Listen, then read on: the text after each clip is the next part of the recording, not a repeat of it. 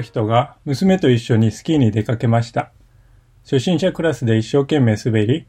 大いに楽しんで帰ってきてみた二人は、時間が随分遅くなっていることに気づきました。その日は娘の誕生日で、20分後にはパーティーが始まることになっていました。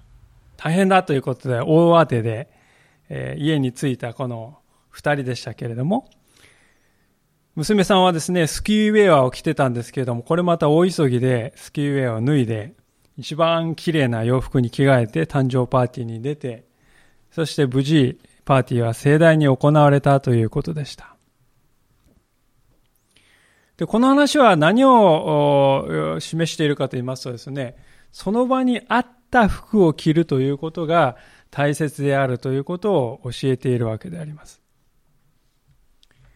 スキーウェアをですね、着たまま誕生日会に出るなら場違いもいいとこですよね。その立場やその状況にふさわしい服装というものがあるのだということを私たちは当たり前のように知っていると思います。では、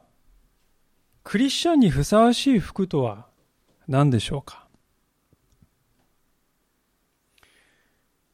聖書を読んでみると、イエス・キリストを信じるということは、キリストと結婚することに等しいんだと、こう聖書は語っておりますけれども、もしそうであるならば、私たちはキリストと結婚したものとして、ふさわしい服を着ているでしょうか。それとも、古い服のまま生きているでしょうか。私は、えー、一番人生で、えー、服装に気を使ったのはあの結婚式の日だと思うんですけれども、えー、本当にですねなんか自分が場違いな格好をしてないかネクタイ曲がってないかもうありとあらゆる気を使って自分のその姿というものを点検いたしました。それと同じように私たちはクリスチャンとして自分の姿はどうなのだろうか。そう考えたことがあるだろうか。今日の聖書の箇所は、まさしくクリスチャンに当然ふさわしい服は、服があるんだって言ってるんですよね。まあ、それ、服って言ってもユニクロとかね、島村とかそういう話ではなくて、人格、生き方、価値観というそういう服ですよね。今日のこの9節からあごめんなさい、9章、9節の後半から10節のところにそれが書かれているわけでありますが、今日の、今週の御言葉の修法のところにですね、それを右の真ん中のところに書いてあるわけでありまして、まずそこをですね、ご一緒に読んでみたいと思うんですけども、3、9節の後半から10節のところですね。よろしいでしょうか、3、はい。あなた方は古い人をその行いとともに脱ぎ捨てて、新しい人を着たのですと。ありがとうございます。あなた方は古い人をその行いとともに脱ぎ捨てて新しい人を着たんですと聖書は語っています。古い服というのは古い人、あるいは古い生き方のことです。私たちはもうそれを脱ぎ捨てて新しい服、つまり新しい人、新しい生き方を着たんだ。ですからクリスチャンには当然クリスチャンにふさわしい新しい生き方があるんだ。それはどのようなものでしょうか？今日、二つのことが語られます。一つは性的なことであります。もう一つは言葉のことであります。この二つがクリスチャンが着るべき新しい服の、クリスチャンが新しい服を着ているということの証拠として挙げられているのだということですね。ではまずこの一つ目のこの性について語られている五節の部分を見たいと思うんですけれども、パウロはこのように言っております。五節ですから、地にあるあなある体の部分、すなわち、みだらな行い、汚れ、情欲、悪い欲、そして貪欲を殺してしまいなさい。貪欲は偶像礼拝です。こう書かれていますが、今読んだ箇所に5つの単語が書かれております。まずあの、みだらな行いというのはですね、何を表しているかというと、結婚関係の外で求められる性的な関係を表しています。でその後、汚れや情欲やうんぬんとこう書いてありますけれども、基本的にはですね、結婚というものをないがしろにした、まあ、盗作した性の営みを表す言葉です。このコロサイ人に手紙が書かれたコロサイの町というのは性に対して非常に奔放な生き方をしていました。神殿には娼婦がいました。街角では売春が当たり前に行われて、ホモセクシャルな関係や乱交パーティーのようなものも当然のように行われていた。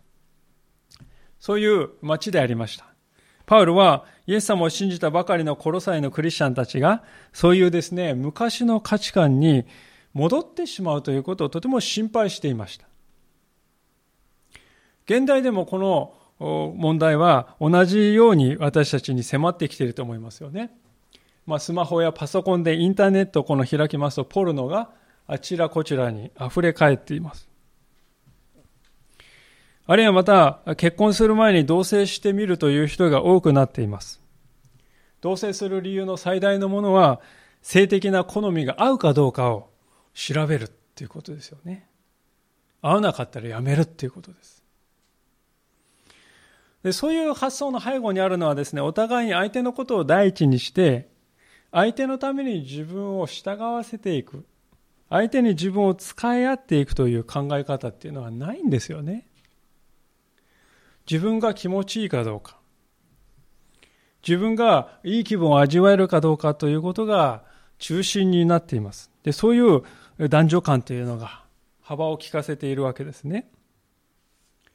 ですから、そういう価値観を持っている人が親になっていきますと、どうなるかというとですね、一番影響を受けるのは誰かといえば子供ですね。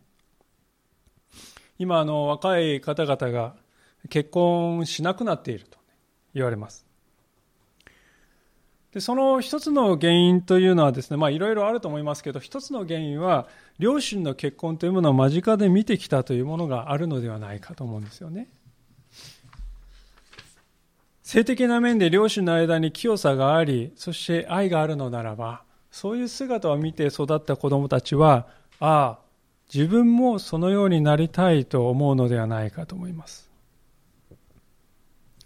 聖書がこのようにですね、クリスチャンが着るべき新しい人、その新しい人の実例の最初にこの性的なことをですね、性的な面での清さを挙げているのはですね、なぜかというと、家族にとってそれがですね、一番大切な揺るぎない夫婦関係、その土台を築くからなんですよね。性的なことが乱れていきますと、家族の土台はぐらぐらぐらぐらゆだれ、ゆだれ、ゆる、ゆる、揺るいでいきます。で、ひいてはそれは家庭を破壊し、子供たちに傷を与えます。それは1世代だけで終わらず、2世代、3世代とその傷はですね、影響を与え続けるわけです。ですから、クリスチャンというものは、まず、この世の人々と、この性的な部分で違っているということが大切だと、聖書は語るわけであります。ある人が次のように語っていますけれども、こういう言葉であります。新約聖書は、私たちの性的な営みは、単に私たちが行う行動に過ぎない、とは考えていない。それは、私たちが何者であるかを反映しているのである。聖書は、私たちの性的な営みというのは、私たちが何者であるかを反映しているものなんだっていうんですね。つまり、私たちが性的な事柄に対してどういう営みをするか、どういうスタンスであるかということが、私たちクリスチャンの本質を雄弁に物語るんだっていうんですよね。性的な面でどうあるかということがその人の人生観や価値観を一番よく表すものになるんだよと。言うんです。確かにそうではないでしょうか。性的なことに対して非常にルーズな人というのは、他のことにもルーズです。反対に性的なことに対して健全に生きている人は、他のことにも健全に対処できている人です。性においてですね、相手を支配しようとする人は、他のことにおいても相手を支配しようとします。反対に性において相手を尊重できる人は他のことにおいても愛を持ってその人を尊重するのであります。ですから、性というものはその人の人間性を測るですね、リトマス試験紙のようなものなんだということなんですね。聖書を開いてみますと、ですからこの性的なことについてですね、この世の価値観とはとても異なった教えを語っていますよね。非常に異なっている。まあ、どう異なっているかというと、一箇所開けてみたいと思いますが、えー、第一コリントの6章の18節というところですが、えー、コロサイ人の手紙から戻っていただきまして、第一コリントの6章の18節からのところ、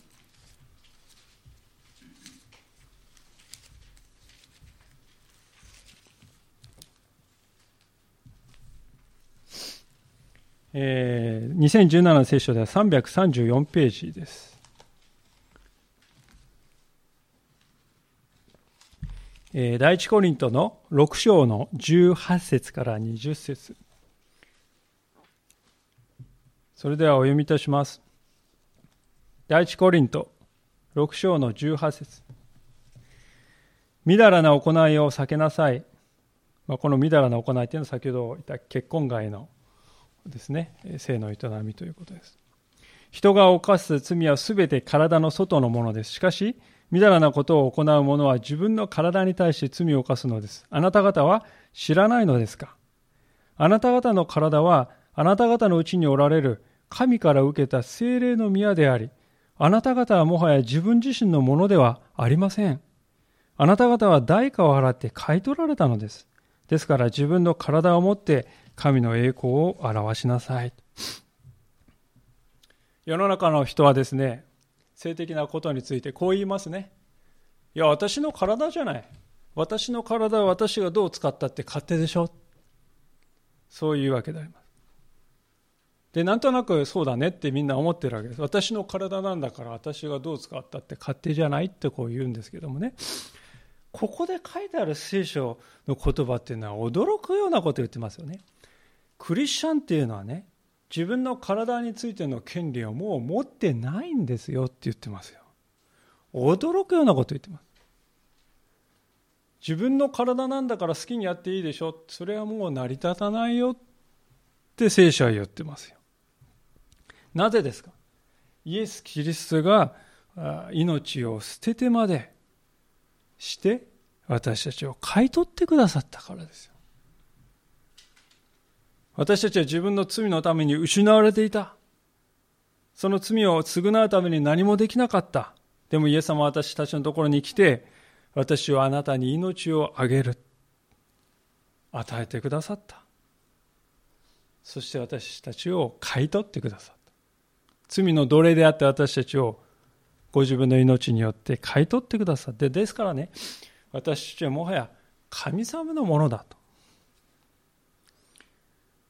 だから私たちの中には聖霊なる神様が住んでおられるんだと。神が住んでいるそれは神殿だということです。私たちは神の神殿だと。この神殿の中にですね、神様がいて、そこに同時にですね、乱れた性のこのものがですね、同居していいですか？いや、よくないよね。私たちのために命までも与えてくださってイエス様を思うときにそういうことができますか？葛藤を感じる。それがねクリスチャンだということなんで自分の体だから自分の人生だから好き勝手にしていいじゃない。私たちはそういう価値観には生きないっていうことなんですね。ですからパウロは今日の箇所ですね神様の神殿である私たちの心にですね、この性の乱れが入ってきて私たちの心をね、奪おうとした時にはどうしたらいいか、どうしなさいって言ってますか？それは今日の箇所のコロサイ人の手紙に戻りますが、3章の5節のところに、殺してしまいなさいって書いてあるんですね。そのような思いが入ってきたらそれを殺してしまいなさいと言うんですよね。いや、これも強い言葉だなと思います。えー、若い時ですね、まあ、10代の後半から20代になった時にですね、本当に私はこの殺してしまいなさいって書いてあるところを読んでですね、これ一体何、具体的に何をしなさいって言ってるのかなと悩んだことがあります。でそこで私がですね、したことは何かっていうとですね、モグラ叩きをしました。モグラ叩きってのは最近あんまり売ってないんですけど、昔はおもちゃでね、穴がいくつも開いて、ポコポコってこう、ね、出てきてから、ってこう、えー、叩いて、点を競うですね、おもちゃがありましたけどね。あれと同じことを心の中でしたわけであります。ここで書いてあるような性的な思いがで、ふーっと心の中入ってくるわけであります。で、その時にですね、こいつめ、こいつめ、こいつめって言ってですね、頭の中でその思いをですね、ハンマーでこう叩いて、違うんだ、違うんだって言ってね、取り除こうとした。まあ今ではですね、笑い話として私はですね、思うわけですけども、当時は本当に真面目でしたね。真面目にそれをやっていた。懐かしい思い出であります。で、こういう言い方をすることから皆さんね、お察しになると思うんですけど、これはね、うまくいかなかったんです。なんでかと言います。永遠に終わりがない。モグラ叩きの無限ループがずっと続いてしまって、疲れ果てて、これはダメだ。わかりました。皆さんそもそもですね、殺しなさいって書いてあるんですけどね、自分で殺せますか？自分でそのような思いをですね、完全に殺せますか？それならば、イエス様はいらないんじゃないですか？自分で対処して、自分で解決できるならイエス様はいりません。自分でできないからイエス様により頼むんです。ところがいつの間にか殺しなさいって書いてあるんでね、自分でこれは対処しないと、立ち向かわないといけないだ。うん。やるぞって時はいいですけど。まさに私はそういう意味で、みだらな思いを殺しなさいと書いてある箇所で誤解したのでありますが、パウロがここで殺しなさいと言っていることの意味はですね、そういうふうに自分で頑張って戦い抜いてやっつけなさいよ。ということではなくて、殺しなさいっていうことはね、えー、未練を残さないようにしなさいねって言ってるんです。一部は残しておくのか。それとも完全に残さないのか。その話をしている。実際に私たちの内からそれを取り除いてくださるのは私たちではなく神様であります。神様が殺してくださるまあいや、それもですね、正しい言い方ではないかもしれませんね。正しい言い方は何かというと、もう死んでいるんであります。3節に何と書いてあったでしょうかあなた方はすでに死んでいるって書いてあります。そうなんです。私たちの古い人はもう死んでいるんであります。ところが私たち自身がその死をですね、現実のものとしてまだ受け入れてないんです。私たちもですね、本当にこう人が亡くなるとですね、あの人はまだ生きてるような気がするよねってしばらく言いますよね。あれなんですよ。私たちの古い人はまだ生きている気がする。感覚が抜けない。ですから、パウロがここで、あなたの古い人はもう死んだことを受け入れなさいと言っているのです。殺しなさいというのは、ですから、古い人を死者化しなさいっていうこと。死んだ人として正しく受け入れなさいっていうことなんですね。でどうやってねじゃあ死者化するのかということですけどそれこそまさに、ね、十字架を思い返すということなんであります。前回私たちはイエス様を信じるということはイエス様と共に私がすでに十字架につけられたということだ。そう学びました。でそれが私たちにもたらされるのは信仰によるんですよ。と確認いたしました。でそれを繰り返し繰り返し確認し続けるということですね。私たちはクリスチャンになって生きていきます生きていても罪の意識に悩まされたり私ってなんて醜だ醜くて愚かな人だろうかってがっかりする時がありますよねでその時に十字架に帰るんでありますそうか。私はもう死んでるんだよな。古い人はもう十字架にかけられたんだよな。それを受け止め直すということ、それが死者化するということです。こいつめ、こいつめ、こいつめって言ってですね、もぐら叩きして、はあ、勝ったって言ってね、やっつけるわけではないんですね。もうあなたは死んでいるよ。古い人に別れを告げる。それがパウロがここで言っている殺しなさい。死んだ者として正当に扱いなさい。その、そういう意味なんであります。じゃあ現実にしかし私たちはこれをですね、一朝一夕でできるようになればすごいありがたいんですけどもね、現実には私たち、特に男性はですね、このことについてとても大きな戦いを経験します。年月がかかる場合が多いと思いますね。でなんで年月がかかるかっていうとなかなか古い服がね忘れられないからです古い服を懐かしんでしまうんですねある人がそれを見事に次のように語っていますけれどもこういう言葉でありました問題は私たちが罪を手放したいとは全然思っていないかもしれないということであるアウグスティニスは自分がこう祈ってきたと認めている。私に純潔を与えてください。でも、今はまだ結構です。アウグスティニスっていうのは4世紀の人でありまして、中世最大の神学者とね、言われる偉大な人です。その彼は正直に認めたんです。私を清めてください。でも今じゃなくていいです。ずっと祈ってきた。彼はそうやって認めたんですよね皆さんこれがね私たちではないでしょうかどこかで指をですねかけ続けてんです指一本をかけ続けているどこかで神様は見ていまいと思っている。どこかでこれくらいね世の中の常識でしょう何が問題なのと思っている。心のどこかでまだ神様は来ないでしょうと思っている。どこかでこの罪を取り除いてください。打ち勝たせてください。でも今じゃなくていいです。今はずっと来ない。そう祈っている自分がいるんですよね。でパウロはですねそういう私たちの中にある思いのことを何て言い換えているかというとね五節の最後のところで貪欲と言っているんです貪欲貪欲というものの特徴はですね、決して満たされないということです。そうですよね。満たされるんだったらそれ以上求めることはないはずなんですけどもね。決して心満たされないのはですね、もっと、もっと、もっととそうなってしまうんですね。で、これは終わりがないんですよ。現代における貪欲というのはですね、依存という言葉で言い換えてもいいかなと思うんですよね。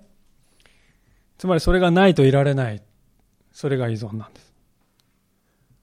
私はスマホがないと落ち着かないんだ。イライラしてくる。不安になる。実際そういう症状があるそうですね。若い方がスマホが1メートルですね、離れると心拍数が上がってきて不安症でガーってなるという病気があるんだそうでありますね。あるいはまた私はお酒を飲まないといられないっていうんであれば、それに依存している。ですからまあ、なんであれですね、それがないと心が不安定になるというものが私たちの中にあるんならばですね、私たちはすでにそれに支配されているんです。神様以外のものに心が支配されているということ、それは何と言いますか？それは偶像礼拝というんですね。ですから、パウロは貪欲は偶像礼拝ですと言っているのはそういうことです。で、まあ、注意していただきたいのは、ここでですね、いろいろなことを言ってるんですけども、ここで健全な欲というものまでも否定しているわけではないということは、ぜひ知っていただきたい。喜びと節度を持って性を楽しむ、夫婦の間で楽しむということは何も問題なく、それは大いに私たちは求めて良いことでありますが。じゃあ、何がね、分かれ目かというとね、それがなくなっても問題はないと感じられているかどうかということです。私はですね、スマホがない生活、それも喜んで楽しむことができるんです。言えますか？私はお酒がなくてもやっていけますよ。問題は何もない。そう心から言えるとすれば私たちはそれに支配されてはいません。クリスチャンという人々はですね、何に対してもそのようなね、スタンスでいるべきです。神様以外のどんなものがなくなっても私はですね、やっていける。それが信仰の素晴らしさというものではないか。でイエス様はそういうふうに私たちを解放してくださったんではなかったのでしょうか。ですから、私たちがですね、それでもなおこの古い人に別れを告げようとしないならばですね、どういうことかっていうと結局ですね、実質的に古い人と何も変わらないということなんですね。で、そういう人に何かを、何が起こるかということを聖書が語っているのが6節であります。コロサイの3章6節これらのために神の怒りが不従順の子らの上に下ります。出たっていう感じですよね。神の怒りが出た。まあしかし、ここで書いてありますね、聖書ははっきりとですね、罪に対して怒りを発せられる神ということを教えているんですね。で、こういう話をしますとですね、えー、神は愛なんでしょ？愛の神が人間に怒りを発するなんてないじゃない矛盾してるじゃありませんかってよく言われますけどもね。でも皆さん罪は罪なんですよね。世界中でですね、本当に、えー、悪が行われております。北朝鮮で行われている、中で行われているような悪があり、あるいはまた宗教によって迫害されているですね、人がおり、あるいはまたナチスが行ったあのような悪というものが現実に私たちは世の中でありますし、私たちは会社や学校でですね、いじめや不当な扱いを受けるということも稀ではない。でも神様はそんなことは見て見ぬふりをしている。悪に対して何も怒ってなんかいない。何も感じてない。もし神様はそういうお方ならば正義なんてないんです。そうではない。神様は正義の神様であり、見て見ぬふりはしない。うやむやにもしない。人間の目には隠れているかもしれないけど、神様は見ている。やがて神様は必ず正しい裁きをしてくださる。不当な扱いを受けて苦しんだ人、虐げられてきた人、忘れられてきた人を神は思い返す。そのような神様だからこそ、私たちは安心して神様に身を任せることができるんではないでしょうか。それというのも神様は罪というものに対してきちんと怒りを発してくださるお方だからだということです。ですからこれはね、希望なんです。で、神様はですね、罪というものに対してそのようなスタンスを取ってくださるからこそ私たちはね、そのような神様まで清く歩もうという動機が生まれるんですよね。私たちは他人の罪をですね、責めることは熱心ですね。この世の中は不正がある。人の罪を責め立てるんだけども自分のことは何も言わない。それはダブルスタンダードであります。人の罪を責め立てるのならば自分の罪にも同じように向き合わなくてはなりません。神様はあなたの罪は見逃すけれども、この人の罪は見逃さない。そういうエコひいきは一切ないんですから。すべてを公平に裁くお方はやがて来ますよと。ですから、その方の前に誠実に真実に生きるように私たちは招かれておられる。招かれているわけです。ですから、神様が愛のお方であるということはですね、神様、うーん、好き好き好きっていうあの幼児に対して親がするような、そういう意味で神様は愛し、愛であるっていうふうに言ってるんではなくてね、神様はどこまでも私たちに対して真実であり続けてくださいますよ。そういう意味なんであります。神は裏切らない。神は私たちをどこまで行っても見捨てない。神は私たち真実を語るわけです。真実を語るんですからね。私たちの耳に痛いことも語るんです。私たちの本当にですね、弱いところのことも真実に神様は私たちに知らせるんです。私たちを愛しているからこそそれを分からせてくださるんです。皆さんもですね、子育てをするときにですね、悪いことしたときに、それは悪いことだって言わないで、いいよ、いいよ、いいよ、それが子育てなのでしょうか。そうではないですよね。真実を子供に告げるということが親にとって一番大切な使命。神様まさに私たちに対してそのように振る舞われるわけです。ですから私たちはこの方の前に何も隠すことはできない。ですから私たちは神を恐れるということを学ばなくてはならないということであります。でまさに神様はこういうお方でありまして、そういうお方を私たちは信じているということでありますから、だから私たちはね、えー、着るべき新しい服の二つ目の要素がありますよと。ファールは言うんですよね。一つ目は性的なことと今まで語ってきましたが、二つ目のことは何かというと、それは言葉です。7節からのところを読みしますが、あなた方も以前はそのようなものの中に生き、そのような歩みをしていました。しかし今はこれらすべてをすなわち、怒り、憤り、悪意、罵り、あなた方の口から出る恥ずべき言葉を捨てなさい。互いに偽りを言ってはいけません。あなた方は古い人をその行いとともに脱ぎ捨てて、新しい人を着たのです。新しい人はそれを作られた方の形に従って新しくされ続け、真の知識に至ります。そこには、ギリシア人もユダヤ人もなく、割礼のあるものもないものも、未開の人もスキタイ人も奴隷も自由人もありません。キリストが全てであり、全てのうちにおられるのです。パウロはですね、あなた方の以前と今で一番違っていることはですね、何ですか？まあ一つ目は性的なことだと言いました。もう一つ目は怒りだと。そしてそれが現れる手段である言葉だと。そう言いますね。今日ですね、私は皆さんに担当直入にお伺いしたいことがあるんですが、それはどういうことかというと、皆さんはクリスチャンになる前とクリスチャンになった後で言葉が変わりましたか？という質問です。特に皆さんの一番近くにいる人に対して言葉が変わりましたか？怒りや罵りの言葉がめっきり減りました。あるいは全くなくなってきました。もしそうであるならば、その方のうちには新しい人が現れてきています。反対に、いや何も変わってない。前よりもひどくなったかもしれない。もしそう思うのならば、7節になるように、私たちの心の中は、その人の心の中は以前と同じように古い服を着続けているのかもしれない。パウロは何と言っているかというと、この8節ではっきりと言ってますね。怒りや人を傷つける言葉や真実でない嘘その全てを捨てなさいと命じていますちょっとぐらいいいよ。そうではない。例外はない。なぜここまで言うかというと怒りや罵りや嘘というものはですね人間関係を破壊するからですね。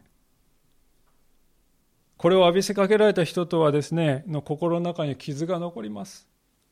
消えないんですよねなかなかその傷は。長い間にわたってですね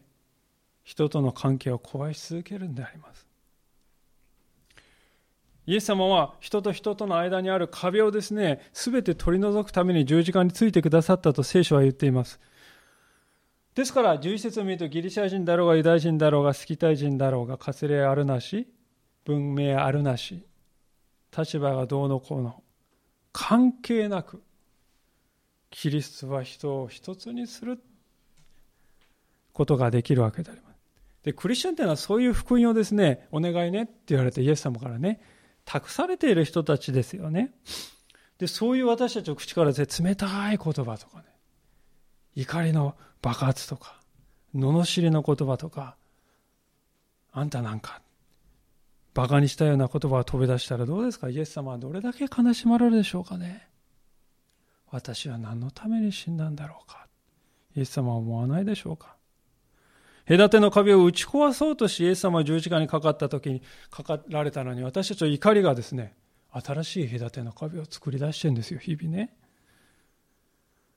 ですからパウロはねそれを一切捨てなさいと言うんでありますもちろんこのことはですね、あなたは怒りの感情を一瞬でもね、持っちゃいけませんよという意味で言ってるんじゃありませんね。感情を殺していきなさいって言ってるわけじゃありません。なぜかというと、怒りを感じるということと、その怒りに支配されるということは別のことだからでありますね。一箇所を分けてみたいなんですが、エペソ人の手紙の4章の26節えー、コロサイの前、ちょっと前ですけども、エペソ人の手紙の4章の26節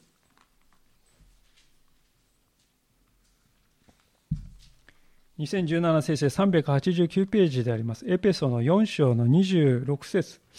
から27節をご一緒にここでは読んでみたいと思いますが、エペソの4章26から27節よろしいでしょうか？ご一緒に読みしましょう。3、はい。怒っても罪を犯してはなりません。憤ったままで日が暮れるようであってはいけません。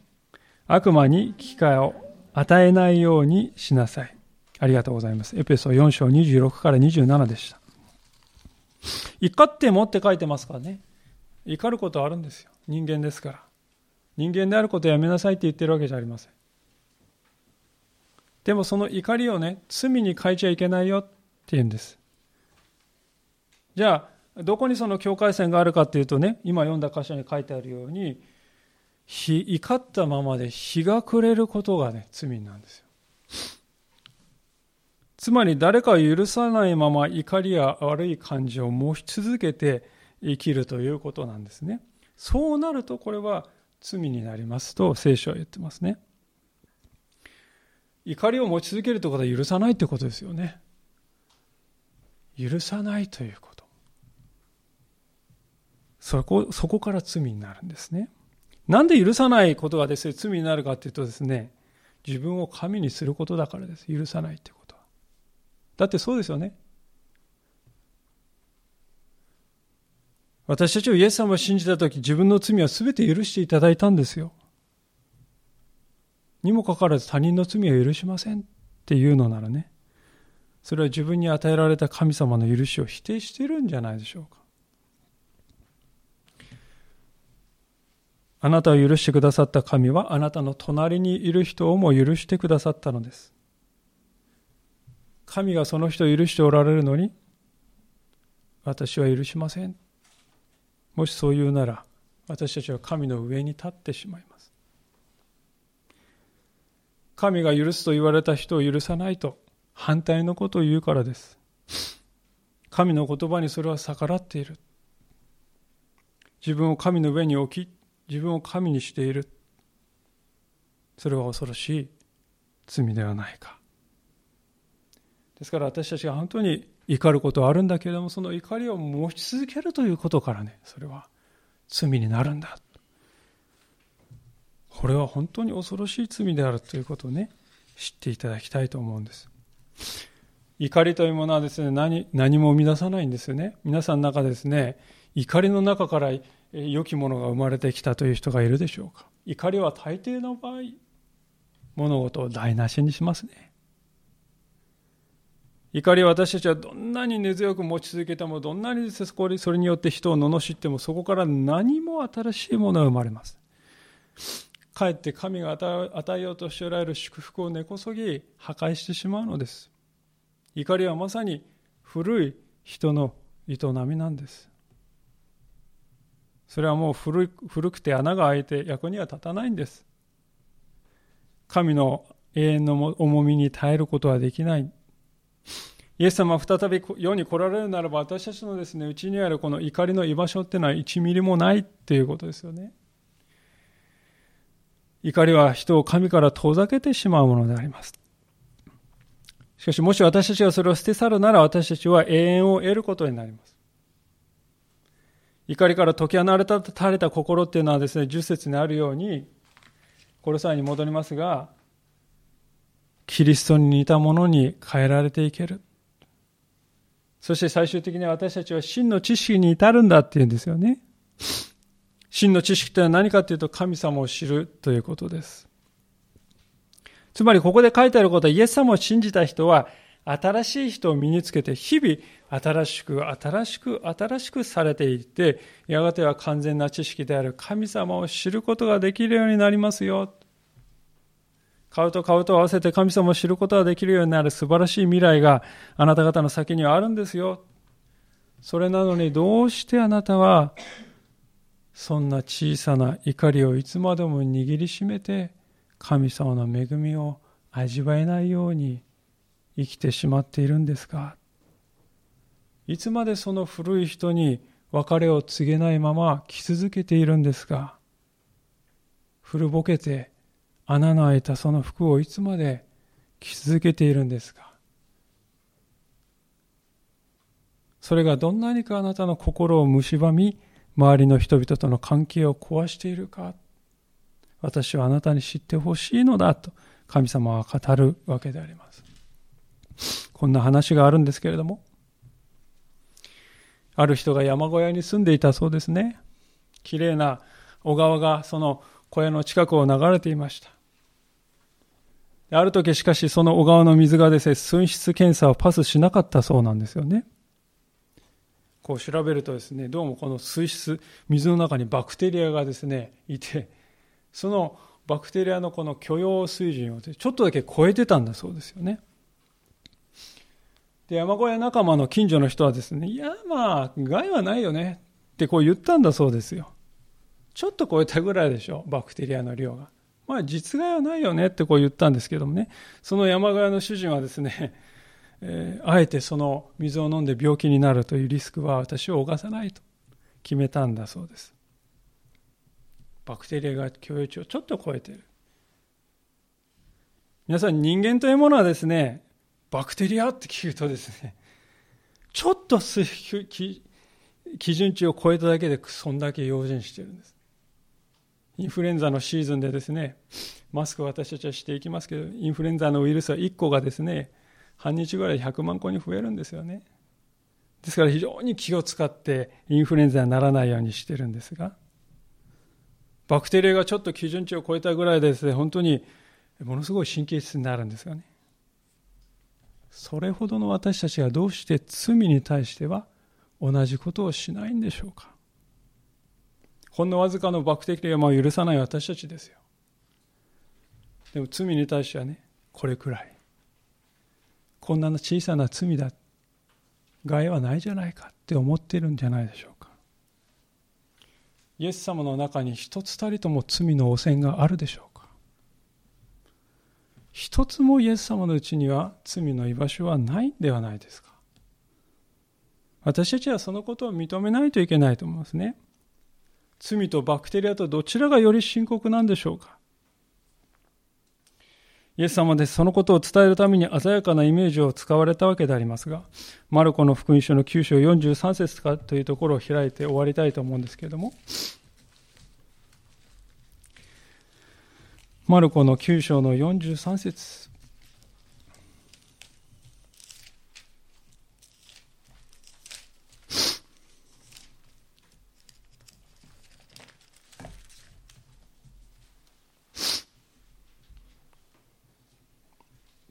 2017聖書で86ページになります。マルコの9章43節お読みします。マルコ9章43節もしあなたの手があなたをつまずかせるなら、それを切り捨てなさい。両手が揃っていてゲヘナに、その消えない火の中に落ちるより、片手で命に入る方が良いのです。もしあなたの足があなたをつまずかせるなら、それを切り捨てなさい。両足が揃っていてゲヘナに投げ込まれるより、片足で命に入る方が良いのです。もしあなたの目があなたをつまずかせるなら、それをえぐり出しなさい。両目が揃っていてゲヘナに投げ込まれるより、片目で神の国に入る方が良いのです。ゲヘナでは彼らを食らうウジ虫は尽きることがなく、火も消えることがありません。今読んだ箇所はね、私たち罪を犯すたびに一本ずつ手を切りなさいっていうそういうことを言っているわけではないです。そうではなくて罪はそれほど深刻なものなんだ。そのようなことを神様私たちに警告しているんですよね。イエス様はそれほど罪というものは深刻なものなんだ。私たちが怒りや憤りというものを持ち続けて生きていくということはそれほど深刻なことなんだ。性的な面でですね、本当に世の中の人と何も変わらない生き方を私が、たちがしていくなら、それを罪はそれこれほど深刻なことなんだ。イエス様はですねそのように私たちに警告を与えてくださっています。イエス様はこういうところから私たちを救い出してくださったわけであります。ですから聖書が私たちに語っていることを真剣に受け止めたいと思います。ちょっとのバクテリアも受け入れない私たちなんですから私たちはですですから古い人を脱ぎ捨てて新しい人として生きるんだということを本当に今ね変えられた歩みに私は生かされているんだということを本当に真剣に受け取っていただきたいと思います。そして日々古い人をね、今までは指3本ぐらいかけてたけど、今日は2本、明日は1本、明後日は0本。日々手放していって新しくされ続けようではありません。イエス様はそのために命を与えてくださったのですから、お祈りをしたいと思います。